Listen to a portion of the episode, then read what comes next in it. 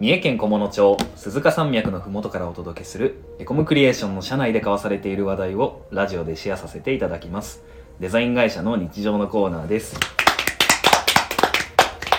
本日の担当はデザイナーの元瀬とフォトグラファーの山岡とコーダーの加藤です。よろしくお願いしますよろしくお願いしおます。願いします。はいえ本日のテーマはですね前回えー、講談のなり方ということで、えっと、講談の加藤さんに聞いたんですが今回はフォトグラファーのなり方ということで、えー弊社のフォトグラファーである山岡よしみさんにお話を伺おうと思いますよろしくお願いしますはい、お願いします。ということで前回も似たような質問だったんですがフォトグラファーってそもそもどんなお仕事ですか？フォトグラファーは、まあ、写真を撮るお仕事ですね。はい。なるほど そのまんまなんですけど。他には？そうですね。まあ、いろんなジャンルの写真があるかなとは思うんですけど。フォトグラファーの中にも家族写真を専門に撮ってる方とか結婚式の写真を撮ってる方とかうんうん。まあ自然の風景写真を専門に撮ってる方とかいろいろと専門分野は分かれてなるます。ほどなるほど。はい、えー、と吉見さんは、えー、とエコモクリエーションね。エコモクリエーションっていう制作会社に所属するはい。フォ、トグラファーということで、はい、どんな写真撮ることが多いですか？一番多いのは人物写真ですね。うでん人物の中でもこうスタジオで撮るっていうよりかは、うん。そのお客さんの会社に行って会社で仕事している風景とかその工場で何かを作っているところとかっていう、はい。そのお客さんの現場で人を撮らせてもらうことが一番多いですね。うんなるほどなるほど。じゃあはい、僕フォトグラファー写真も僕も専門分野だから聞きたいんですが、はい。どうどうやって、ね、なるんでしょうか？ちょっとその経緯というかあのーはい。うんうん。ねそう伺ってよろしいですか？はい、フォトグラファーは何かこう資格がないとできないような仕事ではないので、うん。もうフォトグラファーだと名乗ってしまえばフォトグラファーにはなれるんですが、うんただなり方としてはいろんな道があります吉見さんの場合はどんな感じでしたか？私の場合は多分ちょっとイレギュラーだと思うんですよね、うんえっ、と実はそのフォトグラファーになる前にうん。ベビーマッサージセラピストの資格を取っていて、うん。はい。でっていうのはあの赤ちゃんを専門に撮るフォトグラファーになりたかったんです。ああなるほど。でベビーマッサージの資格を出している協会が写真も学ばせてくれるよっていうコースがあったのでへそれを受講して自宅で赤ちゃんをどう綺麗に撮るかお客さんのー赤ちゃんをあどう綺麗に撮るかっていうのを学びました最初は。ーへえ通信講座的なことですか？通信講座にも近いけど、えー、と先生が自宅まで来てくれてえ？現場で教えてくれます。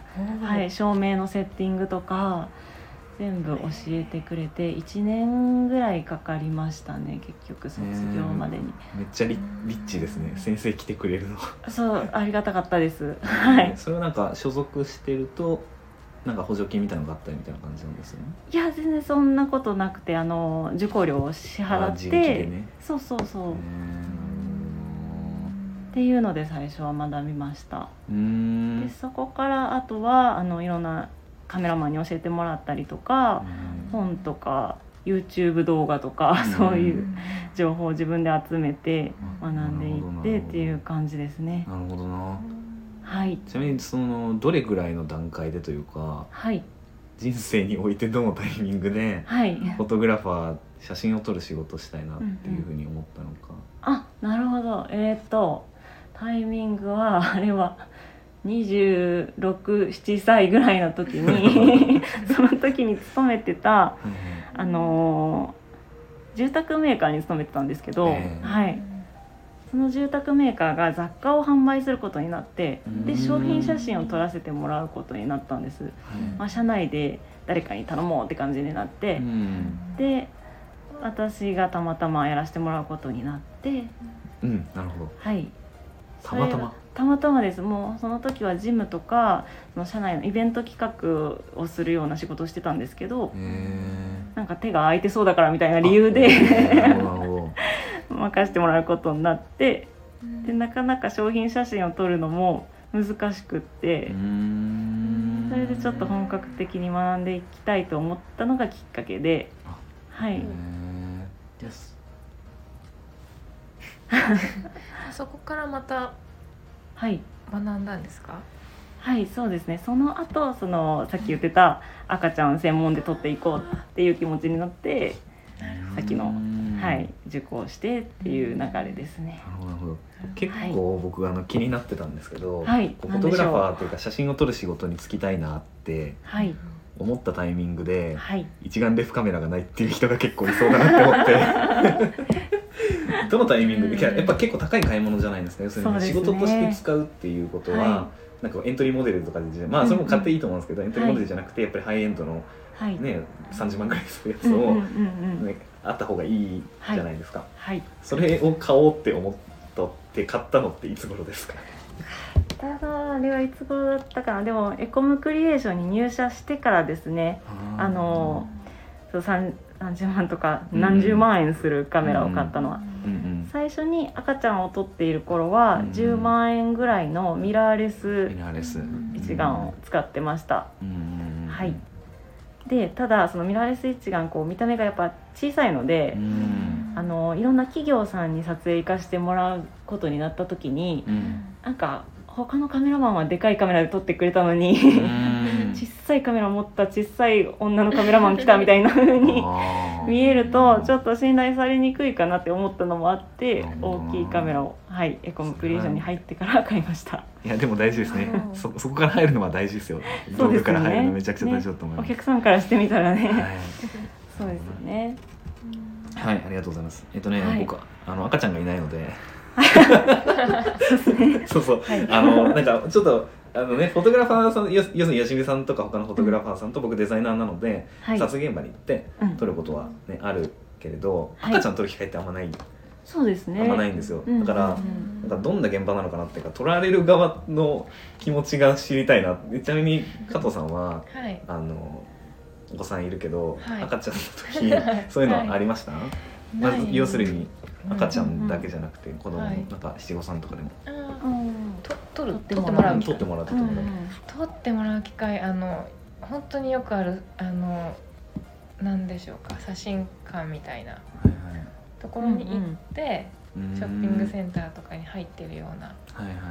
はい。はい、うんああいうところに行ってなんか数回は撮ってもらった記憶記憶はあります。うんうん。うん。なるほどな。でもなんかそのカメラマンさんに直接頼んでうん。うんうん。なんかその結構吉見さん自然な赤ちゃんを撮って見える、はい。うん。すごいいいなと思うんですけど、そういう経験はないです本当にもうガッチガチにドレスとか着てパインみたいな、フォトスタジオに行ってそうですなるほどうんどういやね僕もなんかでもあなかなかこうつてがないとうん。あれかなと思って、はいはい。あのフォトグラファーっていう存在を知り得ないかなとあ思ってて。どんな人からあれが来るんですかね。その撮ってみたいな。あ赤ちゃん撮ってですか？うん。あホームページを見つけていただいて来ることがあったり、なるほどなるほど。その知り合いのお子さんだったりうん。とかっていうことはあります。あでも最近は本当にフリーランスのフォトグラファーだいぶ増えたのではい。確かに。なんかツイッターとかでもよく見そうそうますよね。そうそうそうですね。なのであのフリーランスとかでフォトグラファーで検索すると結構この辺でも三重県でもたくさん出てくると思います。うんうんこれちょっとあの雑談じゃないんですけどあの加藤さん今はい。あの自分の子供はい。子供が赤ちゃんだった頃に戻って、はい。はい。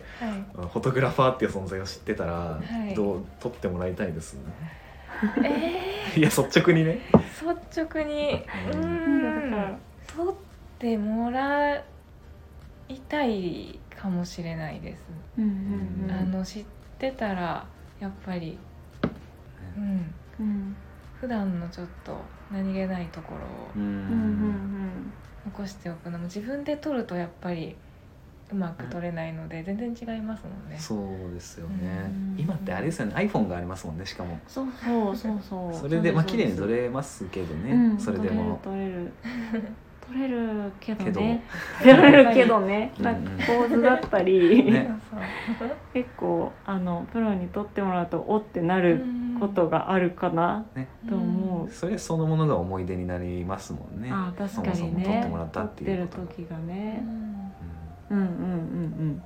はい、うんじゃあ僕も子供が できたらそうです吉見さんにお願いして、楽しみですね、うん、楽しみに。そうねうんそうね。そうね。